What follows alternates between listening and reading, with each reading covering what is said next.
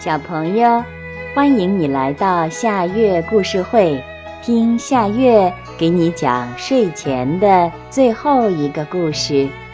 你准备好了吗？现在夏月故事会开始啦！手捧空花盆的孩子。从前有个国王，年纪很大了。眼睛花了，耳朵也有点聋了，走起路来跌跌撞撞。国王想：我快要死了，我死了以后，让谁来当国王呢？有一天，国王告诉全国的老百姓，他要挑一个孩子。将来当国王，怎么个挑法呢？他给所有的孩子发了一粒花籽儿，看谁能拿这粒花籽儿种出最美丽的花来，就让谁来当国王。有个孩子叫宋金，他领了一粒花籽回去，把它种在花盆里。天天浇水，他多么希望那粒花籽儿能长出芽、抽出枝、开出最美丽的花来呀！可是，日子一天一天的过去，花盆里什么也没长出来。宋金多着急呀！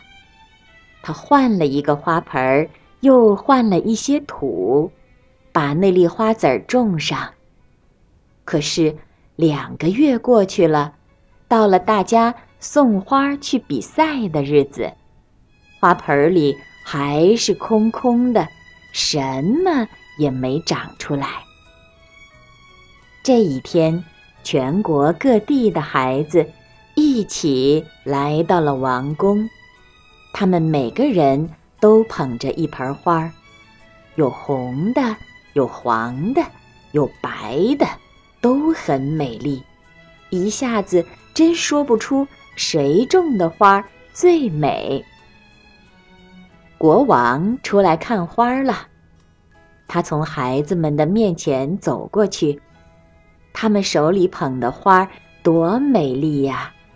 可是国王一直皱着眉头，一句话也不说。他走啊走，忽然看见一个孩子手里捧着一个空花盆儿。瞧，那个孩子低着头，心里难过极了。人家都种出了美丽的花儿，可他呢，什么也没种出来。他是谁呢？他就是宋金。国王走到宋金面前。问他：“孩子，你怎么捧着个空花盆儿啊？”宋金哭了起来，说：“我把花籽儿种在花盆儿里，用心的浇水，可是花籽儿怎么也不发芽，我只好捧着空花盆儿来了。”国王听了宋金说的话。高兴地笑了起来，他说：“找到了，找到了！我要找一个诚实的孩子当国王。你是诚实的孩子，我让你做将来的国王。”原来，国王发给大家的花籽儿是在锅里煮过的，怎么可能发芽、抽枝、开花呢？宋金。种不出花来，别的孩子也种不出花来。别的孩子是换了好的花籽儿才种出花来的，宋金可没有这样做。